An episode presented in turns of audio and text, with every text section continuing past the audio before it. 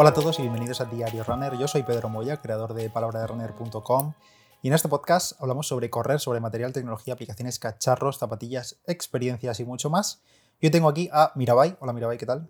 Hola, muy bien, aquí estamos. Mm, tenemos varios episodios pendientes desde junio que hicimos el primer episodio de preparación para Berlín. Si oís un taladro de fondo, es el vecino que se ha puesto justo ahora a las ocho y pico de la tarde de un domingo. Pero literalmente ahora. ¿eh? Literal, hemos, hemos dicho, encendido- vamos a grabar y ¡pumba! Y taladro. Eh, pero bueno, eh, no pasa nada. ¿Qué tal? ¿Cómo estás? Hace tiempo que no te pasabas por aquí. Sí, la verdad es que dijimos que íbamos a dar updates de la preparación y al final nada, pero es que... Bueno, na- nada por el podcast, pero... ah, por el podcast, claro. pero por supuesto en Instagram está el resumen semanal, pero es que a mí ya no me da la vida para más. Sí, no, y aparte se ha juntado que era julio y agosto, hemos tenido líos, podcast tampoco ha habido muchísimos, ni contigo ni sin ti, así que Ya. no, no pasa nada. Eh, pero en las últimas horas has puesto una cajita de preguntas y respuestas para ver qué preguntas tenía la gente sobre eh, rodeando Maratón Berlín, que quedan dos ¿Tres semanas, semanas? dos semanas y pico. Sí.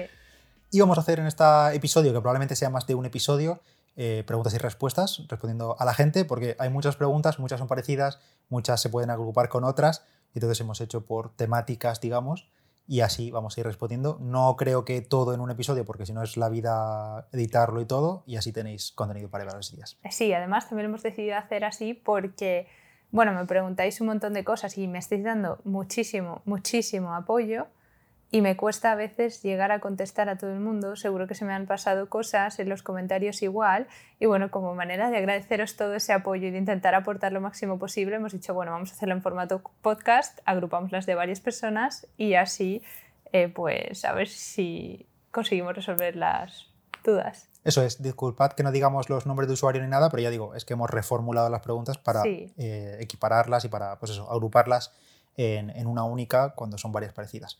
Bueno, ahora que has dicho lo del apoyo de la gente y demás, hay más gente de la que nos sigue que va a ir a Berlín. Y una de las cosas que nos están pidiendo es Sí. hacer una quedada, una, una quedada en plan, pues, o la activación del sábado, o vernos en la expo, o algo así. Justo, o sea, yo creo que esas son las dos opciones que podemos Mm. barajar, porque son cosas que todos tenemos que hacer, o bien hacer un poco de activación el sábado, eh, aunque claro, eso cada uno igual lo hace una hora, o bien quedar en algún punto cerca de la expo, de manera que o la gente al ir a por el dorsal se pase Mm. antes, o bien al venir de recoger el dorsal se pase, pero es que nos lo han dicho ya como más de siete personas, es decir, que más de siete personas irían. Poco, Así que ¿no? ya es suficiente, vamos, para lo que yo estoy acostumbrada de gente. Sí, entonces, bueno, eh, todavía faltan unas semanas cuando sepamos un poco también nuestros horarios, Mm. porque esto viene también porque con Abbott, que son con los que vamos a la maratón, pues quizá tengamos una pequeña agenda durante el fin de semana y no sabemos muy bien los planes que tenemos, ni los horarios ni nada, pero vamos, a Feria del Corredor nosotros tenemos que ir sí o sí igualmente, así que pues ya lo vemos. Sí, cuando lo tengamos un poco más claro cómo nos vamos a organizar ese fin de semana, porque nosotros llegamos el jueves, pues cuando sepamos un poco cómo vamos a hacer viernes y sábado, pues lo vemos para el sábado y ya está. Pues eso, eh, aclaración hecha porque era una de las consultas o varias consultas. Empezamos un poco por bloque de preparación, semanas previas o estos meses como han ido y demás. Y algunas preguntas que hay a nivel organizativo de la gente de cuánto cuesta ir a Berlín, el alojamiento, cómo lo vais a hacer con las comidas, carga de hidratos y todo eso. Así que vamos a empezar por ahí. En cuanto, bueno, ya has dicho tú, llegamos el jueves a Berlín, la de carrera es domingo y nos quedamos unos días más después. Y una pregunta común ha sido cómo organizáis las comidas del viaje, eh, desayunáis en el hotel, dónde cenáis, eh, cenáis fuera, comer fuera, cómo os sienta eso en Alemania además, que es otra tal. Ya lo hemos experimentado en junio. Sí. No es una buena idea. Sí, sí, sí, no es una comida muy limpia si quieres comer eh, nativo, digamos. Mira, eh, te digo yo que sin tener ningún tipo de problema allí, vamos, que estaba como una rosa, eh, cena de allí, comida típica de allí, llegué a casa, eh, me costó llegar a casa porque iba doblada para directamente llegar al váter. O sea, no digo nada más, tened cuidado. Sí, la verdad que comer bien fuera en otro país además es complicado. Entonces nosotros hemos optado esta vez, bueno, aparte porque no No había, había otra no había, opción. otro- no había muchas opciones, ¿no? Pero bueno, Eh, cogimos el hotel en julio, agosto, claro, cuando conseguí el dorsal. Bueno, un poco antes no, incluso, cuando claro. lo conseguí yo en junio, pero es que igualmente también a mí me gusta esta manera de organizarlo. Cuando fuimos a Sevilla también hicimos Mm. así de coger apartamento y bastante bien, la verdad, porque así precisamente puedes... Bueno, pero que he dicho que cogimos el hotel, pero no cogimos un hotel, cogimos lo Ah, que eso. poco que quedaba porque hoteles había solo carísimos o ya no había, entonces cogimos al final, o no sé si un Es un Airbnb o un Booking, apartamento sí. por Booking, no recuerdo exactamente, pero es un apartamento para nosotros, que lo bueno, que como dices en Mirabai, eh, tenemos cocina, Claro. como hicimos en Sevilla, Sí, yo mi requisito siempre es que tenga microondas porque porridges me haré, ya sea antes de la carrera o el día anterior para cargar hidratos o lo que sea, yo mi avena me, me la voy a llevar o, o la compro allí, pero bueno, posiblemente me la lleve. Y luego también, ya te digo, eh, siendo en España para mí no es tanto problema, pero siendo fuera, eh, en Alemania es que o vas a italianos o es que te toca comer, es que a mí las especias me sientan fatal y si me toca comer en un indio o en un alemán con las salsas que usan o tal, sí, para mí puede ser fatídico. Bueno, pues eso. eh, entonces, el tener cocina nos daba mucha flexibilidad a nivel de horarios, de comer lo que nos dé la gana, también de coste, que te ahorras Bueno, bastante. y de coste, claro. que es que bastante No, caro es. si vas a pasar al final, vamos a pasar ahí cinco o seis días, pues si tienes que comer y cenar todos los días fuera, porque si el desayuno al menos te lo incluye el hotel, pero bueno, eso, que es un ahorro de, en todos los sentidos y una facilidad para nosotros también tener cocina en el apartamento. Y eso es lo que vamos a hacer al final. Han pasado ya más de dos meses de preparación. eh, Estamos grabando esto a falta de, como he dicho, 20 días. Em, ¿Qué te ha parecido? ¿Duro? A ver, la preparación, la verdad, de maratón eh, como tal, no me ha parecido dura y de hecho me ha parecido mucho mejor de lo que yo me podía esperar, porque yo recuerdo que cuando estaba simplemente acumulando kilómetros, pues por ejemplo antes de la media de Sevilla y tal, que ni siquiera me acercaba a los volúmenes que he estado manejando ahora, a veces algunas tiradas largas se me hacían largas y yo misma pensaba, en la vida Mirabai vas a poder tú preparar una maratón porque te aburres como una castaña. Pero eso me ha pasado un par de veces a lo mejor que tenía malas sensaciones y no me ha vuelto a pasar, no me ha pasado en esta preparación que yo uno de mis miedos era que me hartase de correr, eh, o sea, en el sentido de decir esto no me gusta porque estoy haciendo tantos kilómetros, pero no me ha pasado, se me pasaban súper largas, o sea, súper rápidas las tiradas largas y de hecho era mi día favorito de la semana y como preparación en sí, eh, el acumular kilómetros y los tipos de entrenamientos no me han parecido duro. Me ha parecido duro, por supuesto, entrenar en verano, eh, ya no tanto por el calor, me fastidia mucho el calor, ya lo sabéis, si me seguís en Instagram he hecho muchos vídeos de hater contra el calor, por supuesto, pero eh, me fastidia más todavía los madrugones. O sea, madrugar para mí, o sea, si, es que madrugar de lunes a domingo es que me parece un sacrificio tremendo, porque si vives a lo mejor en otro sitio, pues no tanto, aunque me han comentado que desde todos los sitios de España hacía calor, porque había gente Sí. preparándola en Bilbao y da igual, hacía calor. Pero es que esto de levantarme a las 6 de la mañana, y fíjate que habrá gente que se levante antes, para mí levantarme a las 6 de la mañana de lunes a domingo sin tener que ir a trabajar es que me parece un pecado mortal.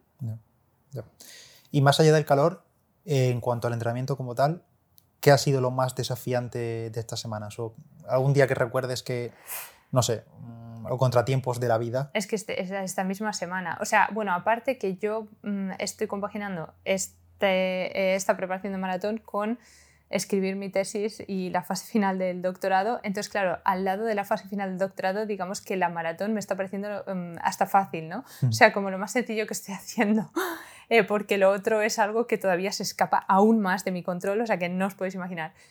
Eh, pero bueno, desde lo más desafiante que he hecho en la propia preparación de la maratón no ha sido por los entrenamientos en sí. Es verdad que algunos salen mejor, otros salen peor. Los ritmos hay días que salen mejor y peor y también depende de la humedad, del calor y de lo que sea. Eh, pero es que para mí lo peor ha sido estas semanas que me he puesto mala. La semana que pillamos así el virus, que estamos con la congestión, yo tengo asma, tal, pues hombre, se te hace duro, por esto no puedes respirar. Pero bueno, esa tirada Y larga... casi que esa semana tú la Esa la salvaste salvé, medio que. Yo lo pasé eso. bastante peor y estuve varios días parado, pero tú casi sí, que la yo la salvaste. salvé, yo la salvé porque además me pilló justo el- un día que no tenía que entrenar, el que me dio la fiebre Mm. tal, y lo fui ajustando. Y además que eso, podía salir a hacer cortos y para la tirada larga ya me pillaba en domingo y ya había recuperado bastante bien.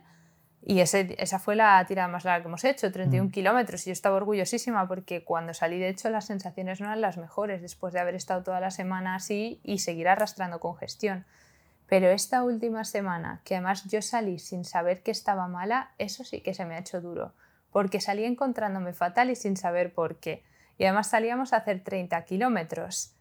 Y de hecho tú me decías que estaba muy negativa, que eso era la cabeza y que si me pasaba en Berlín así no iba a poder terminar. Entonces, claro, es que a mí me entraban ganas de llorar todo el rato porque diciendo, pero ¿cómo puede ser?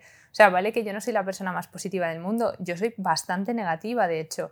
digo, pero fuerza de voluntad tengo y fuerte, mm, normalmente encuentro la fuerza, digo, ¿qué me pasa? O sea, es que hoy no encuentro ni motivación y me pesaban mucho las piernas, lo tuvimos que dejar en 25, luego no podía ni andar, o sea, estaba peor que después de correr a tope mi primera media maratón. Entonces, para mí lo más duro y desafiante ha sido eso, porque estaba mala y sin saberlo salí a correr y claro, me sentí fatal porque no podía. Y luego llegué a casa con fiebre, pegada al baño todo el fin de semana. Hmm. O sea que sí, para mí básicamente lo más desafiante ha sido em, escuchar a mi cuerpo, entender cuando no está bien, por qué no está bien y no culpabilizarme todo el rato y autoexigirme muchísimo eh, en el sentido de que, oye, eh, he hecho mi trabajo lo mejor que he podido y hay veces que si estoy mala, eso yo no lo puedo controlar y me cuesta mucho no fustigarme por no conseguir las cosas que se supone que tengo que hacer en general en la vida, pero aplicada esta preparación para mí eso es lo más duro.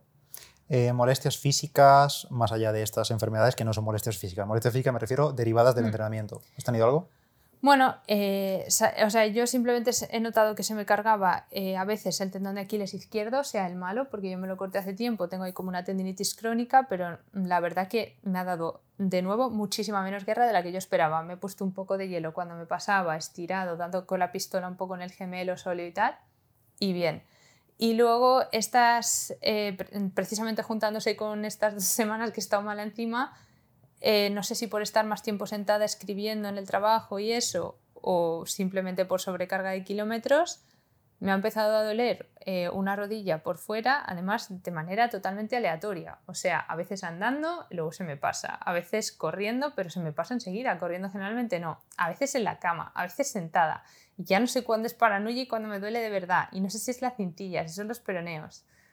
Pero bueno, eh, más allá de eso, voy a ir esta semana al fisio a ver qué me dice Parece que dándome con la pistola en los peroneos precisamente he solucionado bastante. No sé, vamos, bien, creo que estoy bien. No sé, ahora tengo la paranoia de no lesionarme a tres semanas del día, pero ya, bueno, no sé si tienes algo o no tienes algo, pero yo te dije que en estas semanas que nos vienen de tapering te van a empezar a aparecer dolores fantasma y es muy fácil que, que, sea... O sea, dolores y lesiones que digamos yo no he tenido ninguno. Eh, es verdad que también sí que hubo al principio cuando empezamos a hacer las semanas de 60 kilómetros, que yo nunca había hecho 60 kilómetros, que la gente se estará riendo porque es bastante poco, pero bueno, es verdad.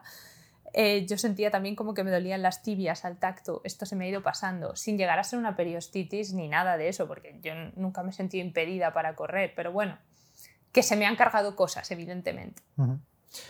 Y antes de continuar, una pequeña pausa para contaros que este episodio está presentado por los kiwis amarillos Cespri Sangold, una fruta que está riquísima. Y no os miento, la verdad, si os digo que en casa siempre intentamos tener stock de estos Cespri Sangold en el frutero, ya sea para desayunar, para merendar o simplemente para tomar una pieza de fruta más. Y es que al final, sobre todo en el desayuno, el desayuno es lo que nos da la energía para mm, intentar comernos el día lo mejor posible o afrontar ese entrenamiento que tenemos a primera hora o la jornada de trabajo. Los Cespri Sangol son unos kiwis muy dulces, jugosos y que tienen esa pulpa amarilla tan característica y son el complemento perfecto para combinar con un café, con un yogur, con unas tostadas o el desayuno que a ti más te apetezca. Además de su sabor, esta fruta es muy rica en fibra y en vitamina C, ahí tenemos una buena dosis de vitamina C para afrontar la jornada. Y por cierto, que ya os lo he dicho en los anteriores episodios, tienen una web de recetas muy cuidadas y para todos los gustos, para todo tipo de objetivos, entra en cespri.es y ahí verás todas estas eh, recetas, ya sean de desayunos, de meriendas, de postres, hay un poco de todo y las fotos, está muy bien documentado todo, está genial, la verdad. Y cuidado que si entráis con hambre, pues eh, seguramente os apetezca más de una de estas recetas. Tenéis ahí un montón de recetas utilizando los Cespri Sangold como protagonistas, ya sean tortitas, mermeladas, galletas, gofres, muesli casero, bueno, un poquito de todo. Y ya sabes, el próximo día que vayas al supermercado o a tu frutería de confianza, llévate unos kiwis amarillos Cespri Sangold y empezarás el día de la mejor manera. Seguimos con el episodio. Bueno, ahora que has dicho lo del volumen, hemos tenido o has tenido varias preguntas de cómo has planteado la preparación, volumen, no sé qué. Esto no vamos a extendernos muchísimo, pero en junio, cuando anunciamos aquí en el podcast la preparación a Berlín y demás, estuvimos hablando de todo esto, del plan que íbamos a seguir, de, bueno, no el plan como tal, sino cómo lo íbamos a adaptar, que miraba y venía de hacer habitualmente 30 o 40 kilómetros máximo por semana y has podido encadenar varias semanas, bastantes, de 50, 60, 70 casi kilómetros y bien, ¿no? Lo has tomado bien. Incluso Sí. ahora, estas pocas semanas que has tenido 50 y pico, te sientes como que te falta Me correr. siento, me siento hasta mal, sí. Y, y ha sido por, por- pues eso, por cosas que yo no controlaba. A lo mejor en la preparación estaba puesto más. O sea, vamos, seguro os digo que estaba puesto más de lo que he hecho, pero es que no he podido hacer más por, por esto, por cosas de la vida. Bueno, si queréis ver cómo planteamos la preparación, aunque luego haya habido modificaciones, porque pues eso, durante el verano hay que hacer cosas, eh, escuchéis el otro episodio, de lo tenéis en junio, y es un episodio bastante largo y lo tenéis ahí todo Sí, definido. Y en cualquier caso, yo subo mis resúmenes semanales y siempre al Mm. final pongo una captura de mi Strava con los kilómetros eh, semanales. Y bueno, y también me podéis seguir en Strava y es público el perfil, o sea, no, no me tapo. No subo las sesiones de fuerza porque me parece un coñazo, pero ya está. Esto iba a decir, no hay sesiones de tapadismo, ¿no? No hay sesiones No. ocultas. No hay nada oculto, solamente, bueno, alguna vez se me ha podido pasar algo, pero no creo. Aunque tenemos después preguntas sobre nutrición, hay muchísimas preguntas sobre nutrición, sobre todo durante la carrera de nutrición dentro de la maratón. Eh, tenemos una de qué estás usando, qué suplementos estás usando en la preparación, o sea, durante todas estas 16 semanas de preparación que, que ha habido, ¿qué has estado tomando? Cuéntame un poco por encima.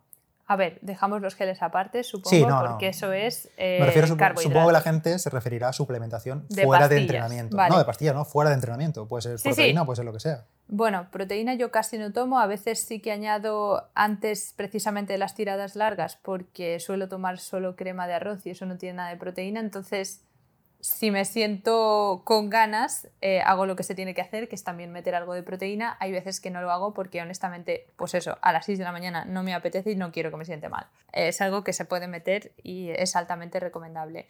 Y lo que sí que estoy tomando es precisamente por eh, mi periodo de estrés que no tiene nada que ver con la preparación de la maratón, o a lo mejor sí todo suma, pero estoy tomando ashwagandha, que es, bueno, es una raíz de una planta que hay, hay gente que me ha preguntado que si eso no te deja groggy, tipo si cannabis, no, no tiene que ver con el CBD. Ojalá fuera tan fuerte realmente, pero no, no hay milagros. Eh, y estoy tomando eh, de eso por las noches para ayudarme a relajarme antes de ir a dormir y la verdad es que creo que me va muy bien y creo que las tres semanas que dejé de tomarlo porque se nos acabó, nos fuimos de vacaciones y todo esto, me fue mal. o sea, eh, me costaba mucho dormir. Y también para precisamente ayudarme a dormir, porque me pongo muy nerviosa y le doy muchas vueltas a la cabeza, estoy tomando melatonina y magnesio, que es lo que más evidencia tiene. Hemos llegado a tomar ZMB del de Procis, que lleva zinc, vitamina B6 y magnesio, que también además de favorecer el descanso, favorece la recuperación durante el descanso. Y esto sí que lo tomo de forma regular todas las noches. Ahora estamos probando los suplementos de B-Levels, entonces por las noches estoy tomando un suplemento que lleva todo esto. Lleva vitamina B6, lleva magnesio y lleva melatonina y además lleva eh, GABA y algunos otros neurotransmisores más eh, que te ayudan precisamente a conciliar el sueño a relajarte y esto me ayuda a dormirme más rápido. Entonces esto es algo que siempre estoy tomando. Otras cosas que he tomado durante la preparación, pero que no han sido para la preparación, sino han sido para mi día a día, pues son precisamente el Wake Up Mood este de B-Levels, que lo utilizamos, bueno, son básicamente vitaminas, taurina y, y ginseng, que es como para despertarte, activarte y concentrarte. Y esto pues lo tomo para escribir, básicamente, al igual que mi medio vasito de Monster diario. Y luego también, eh, como retengo muchos líquidos en verano y me pasaba todo el día sentada, cuando hacía calor a veces tomaba extracto de té verde para ver si me hacía algo, que yo creo que no me hacía mucho, pero bueno, yo lo tomaba. Y cuando he estado mala, para ayudarme ahí a recuperar, he tomado eh, multivitamínicos y vitamina D. Pero esto la verdad es que se me olvida bastante. Y no he tomado nada más. No he tomado creatina, que sí que tiene evidencia, y eh, si la queréis tomar adelante, pero eh, la verdad es que a mí se me olvidaba tomarla, hay que tomarla de manera diaria porque funciona por acumulación y si se te olvida, eh, pues mm, mejor déjalo porque no sirve para nada. Meto aquí la, cuña publicitaria. Si queréis cualquiera de estos suplementos en Procis con el código PDR tenéis descuento y regalos en cada pedido. Y en B-Levels, que ha comentado Mirabai, que esto lo compartí hace unos días yo por, por Instagram con B-Levels, porque eh, voy a colaborar con ellos aquí en el podcast, eh, quizá en estas semanas que estéis escuchando estos episodios. Pero antes, un mes antes, eh, nos enviaron, me enviaron todos los productos estos que habla Mirabai, tanto el Wake Up como el Chill Mode, para descansar o para activarte durante el día, y el triple magnesio, que es mm, magnesio de diferentes fuentes para mm, tener una mejor absorción. Ujú. Y os comentaré sobre esto en los próximos episodios, pero también con el código PDR en B-Levels tenéis también descuento en, tanto en Procis como en B-Levels, así que ya lo sabéis. Y de hecho, bueno, el chill mood yo ahora lo he comprado aparte para mí porque Hmm. no quiero dejar de tomarlo, ya que además de ayudarme a dormir más, eh, vamos, a dormirme más rápido, dicen que si lo tomas durante, con- vamos, durante un periodo continuo de un mes, dos meses, tres meses, te mejora la calidad del descanso y evita también que te despiertes por la noche, porque mi problema también es que cuando me despierto por la noche empiezo como una lavadora a darle vueltas a la cabeza y no hay quien se duerma. Y claro, yo la verdad es que uno de mis puntos débiles en esta preparación y en la vida es el descanso. Y, y ya me gustaría eh, dormir mejor y dedicarle más tiempo. Y, y eso que mis hábitos de higiene del sueño son todos bien, pero mi, mi cabeza no está bien. Así que bueno. No, no, que lo que tú dices, que por mucho que intentes dormir, si te levantas a hacer pis y de repente mm, se te va el pensamiento y la cabeza a X preocupación del día a día, pues da igual que estés durmiendo con un bebé que ya la has liado por la noche. Totalmente. Es así. Esto que dice Mirabai prácticamente yo lo calco eh, casi siempre. Sí, yo creo que algún día a lo mejor se me olvida alguna, pero más o menos eh, lo estoy calcando a nivel de suplementación. Como veis, cen- centrado casi todo en recuperación y descanso, Sí. básicamente. Y volviendo a lo que hemos comentado al principio del alojamiento, de comidas, cenas, fueras y demás, una pregunta común y que también es algo duda común de la gente es cómo hacer la carga de hidratos antes de una maratón. Y yo sé que tú has estado buscando, pues lo que has dicho, estudios, evidencias sobre los diferentes suplementos que has estado tomando y demás. Has buscado también sobre la carga de hidratos, así que cuéntame un poquito cómo vas a afrontar esa carga de hidratos previa a la maratón, ya no el día antes, sino el trabajo que hay que hacer la semana previa casi. Exacto. A ver, esto no está definido porque va a ser mi primera carga de hidratos, al igual que es mi debut en maratón, porque realmente para una competición, a ver, igual para una media puede tener sentido, pero no es estrictamente necesario, por tanto yo nunca lo he hecho y por supuesto para 10 casi todo eso no hace falta. Entonces va a ser mi primera carga de hidratos, quiero hacerlo bien y como soy muy friki de esto, mm, no lo hemos hablado tú y yo, pero a mí me gustaría, mm, no porque yo sea élite, ni me crea aquí nada, ni crea que, que lo voy a hacer eh, de manera que mi, mi rendimiento va a ser eh, top de top. No, no. Lo quiero hacer bien porque soy una friki, me gusta hacer las cosas bien y me voy a entretener buscando lo mejor y planificando la dieta. Pero pienso hacerlo en las semanas de tapering que me va a sobrar tiempo ocioso y no voy a saber qué hacer si no estoy entrenando. Entonces ahí mm, me definiré los días de dieta y ya os lo enseñaré por Instagram o lo que sea. Pero bueno, lo que he buscado ahora son básicamente los fundamentos y lo que voy a tener en cuenta. Primero que tiene que ser diferente, yo no sé si esto tú lo sabías, pero yo me he enterado hace poco, eh, tiene que ser ligeramente diferente en hombres que en mujeres, ¿vale? Las mujeres no necesitan cargar tanto como los hombres, aunque la diferencia es mínima. O sea, a lo mejor las mujeres tienen que consumir, eh, por cierto, la carga de hidratos se refiere a 36, 48 horas antes y otros autores dicen, para no pillarse los dedos, 24, 72 horas antes. Entonces, eh, las mujeres en esos días con que consuman entre 6 y 9 o incluso 6 y 10 gramos de carbohidrato por kilo van bien, mientras que los hombres es- se tienen que mover más entre 8 y 12, o sea que los hombres tienen que cargar un poquito más de gramos de carbohidrato por kilo. Y bueno, entonces yo había pensado para mí, porque claro, he estado echando cuentas de cuánta, cuántos gramos de carbohidratos serían en mi caso, porque esto depende de lo que pese cada uno y cuántas calorías serían, y yo sé de normal las calorías que consumo y los gramos de carbohidratos que consumo, entonces claro, había cosas que me parecían excesivas, que yo decía, esto no me lo meto ni de cachondeo. Y además hay que tener en cuenta que cuando haces una carga de hidratos, con eh, los hidratos vas a acumular agua, con lo cual va a subir tu peso y vas a retener líquidos. Entonces también tienes que hacer ahí un poco de balance, ¿no? Como para no subir mucho de peso. Bueno, a mí me da igual porque no voy a batir el récord del mundo, ¿no? Pero tienes que hacer un poco de balance. Bueno, pero más allá de eso, yo creo que también es un poco ser consciente con lo que haces habitualmente en Claro. tu vida y si no comes Claro. eh, hidratos o comes una X cantidad, no meterte cebarse. cuatro veces más el día antes. Exacto. Y entonces, claro, yo cuando hice los primeros cálculos y vi que tenía que comer, bueno, cuatro veces más no, pero me salían como tres veces más, aún así me parecía muchísimo. Entonces yo, bueno, yo normalmente estoy comiendo unas 2.300 calorías diarias, porque ahora me muevo menos. Antes me movía en 2.500 y estoy consumiendo unos 290 gramos de carbohidratos al día. Después consumo unos 120 gramos de prote y 90 de grasas. Entonces, eso quiere decir que yo al día estoy consumiendo unos 5 gramos de carbohidratos por kilo de peso corporal. Y en la carga de hidratos hemos dicho que las mujeres tienen que moverse entre 6 y 9, 10. Pues yo he dicho, bueno, vamos a intentar tirar por 8 gramos por kilo y eso para mí serían unos 500 gramos de carbohidratos al día, ¿no? En esos dos días. O sea, solamente viniendo los carbohidratos ya son 2.000 calorías. O sea, es una burrada. Lo que quiere decir que si yo también tengo que meter proteínas y grasas, aunque las metan menos cantidades que normalmente, voy a comer de base más que normalmente. Y de hecho, cuando he hecho los cálculos con el mínimo de proteína que hay que meter y el mínimo de proteína que sale razonable meter con esos carbohidratos, porque realmente es bastante difícil comer solo de una fuente de cosas, ¿no? Las comidas llevan un poco de todo, a menos que te líes a comer azúcar de bote. Entonces esto me salía que tenía que meter por lo menos otros 80 gramos de proteína, que es más o menos 1,3 gramos por kilo de peso, que son otras 330 calorías, y el mínimo de grasas serían 30 gramos de grasas, con lo cual son otras 250 calorías. Así que eso, me sale que más o menos los dos días de carga voy a moverme en unas 2.600 y no quiero llegar empachada a la carrera, así que creo que eso es suficiente. Cuando lo cuadre un poco mejor, viendo qué alimentos puedo meter, pues ya daré más detalles, pero yo creo que más o menos así haré.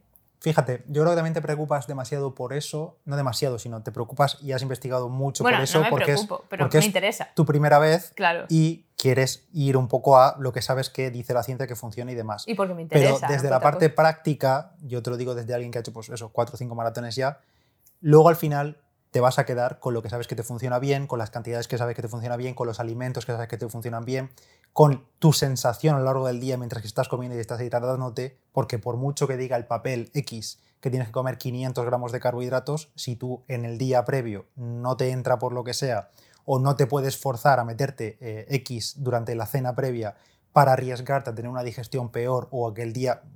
Al final va a ser mucho Vale. por eh, pragmatismo propio y decir, esto me funciona, esto no me funciona. Sí, a ver, tienes razón y esto es algo que también hay que probar antes, a lo mejor antes de un día de tirada larga o un día de entrenamiento intenso y a ver si da tiempo a probarlo ahora de cara a Berlín, que sería lo suyo, alguna de estas semanas, o bien en la tirada larga de esta semana o en la de las próximas, o al menos para probar a ver cómo sienta una dieta con esas cantidades. Aunque, bueno, yo la verdad es que no lo veo del todo descabellado. Y por cierto, también es muy importante la carga de hidratos, que no se olviden nadie del sodio, que ya expliqué en uno de mis reels, que ayuda a que precisamente los carbohidratos sean absorbidos y el agua. Hay que echar sal, chavales. Y relacionado con esto de la eh, carga de hidratos, una pregunta era, eh, ¿cómo estás entrenando los habituallamientos líquidos? Y si tienes plan de hidratación durante la carrera. El plan de hidratación lo hablaremos durante el bloque de nutrición en carrera, pero estás entrenando el beber corriendo, que esto parece algo muy chorrada, pero la gente,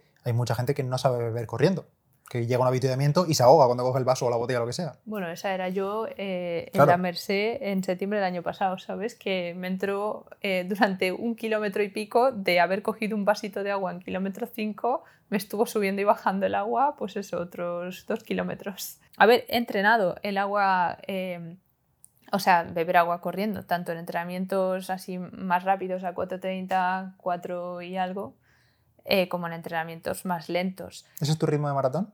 No, Ah. obviamente, entonces lo exagero. Por eso también llevo cierta confianza de cara a la maratón, como que al ir más lenta, pues posiblemente me sea más fácil beber.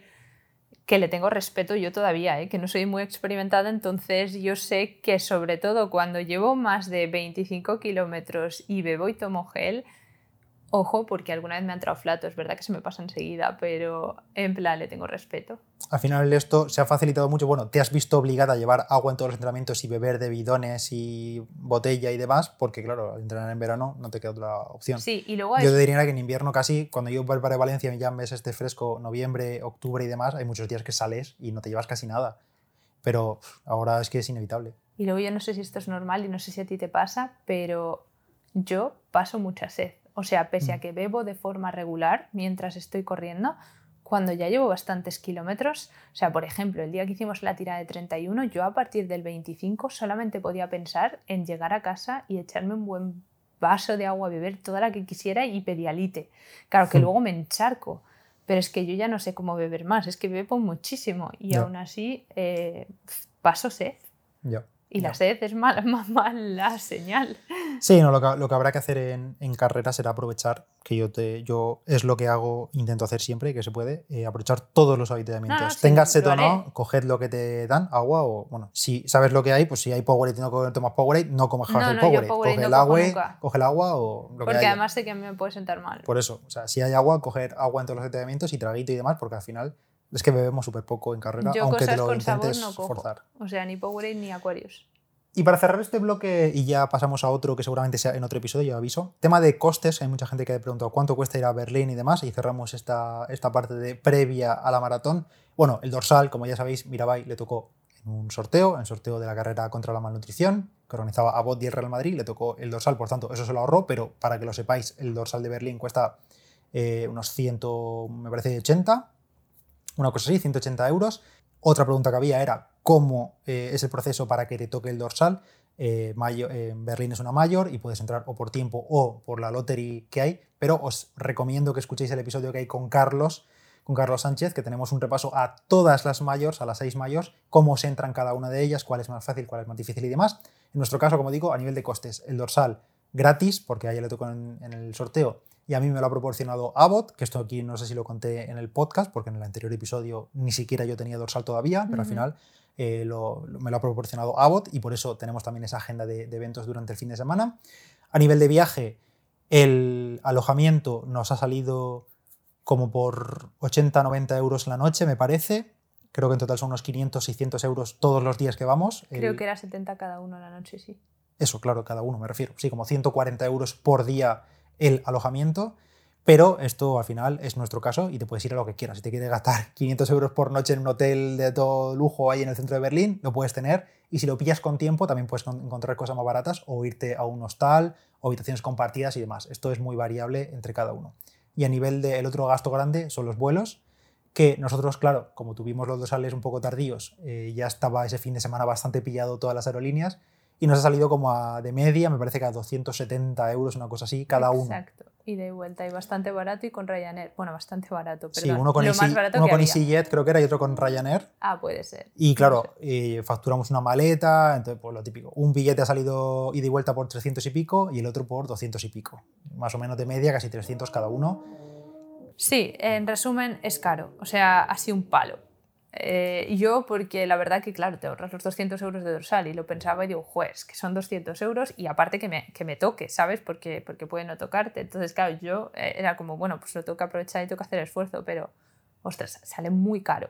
En plan, a mí eso me ha dolido. Y luego hay otros gastos, por supuesto, intrínsecos que ni siquiera cuentas, porque imagínate que tienes que contar pues, temas de preparación, de nutrición, de geles, de material para la carrera que te vayas a comprar, que ahora hablaremos después de, de ello, de zapatillas, de cosas que te compres durante ese fin de semana o de días que algún día después vas a salir por Berlín a cenar, a comer después de la carrera o antes, a saber, cada uno como quiera. Bueno, en, en general sale caro, pero ahí sabéis, los gastos grandes son vuelos y hotel principalmente. Sí. Bueno, cortamos aquí y seguimos directamente grabando más preguntas. Eh, Mirabai, ahora seguimos. Ok. Si queréis ver los detalles de todas las semanas de entrenamientos, los tenéis en su perfil cada semana. En su Instagram, que es. Eh, espera un momento que he tenido un lapsus. Mirabai, como el nombre, barra baja Cuenca. Y en Strava igual. Y igualmente tenéis en la nota del episodio los enlaces a ambos perfiles. Venga, chao, adiós. Adiós.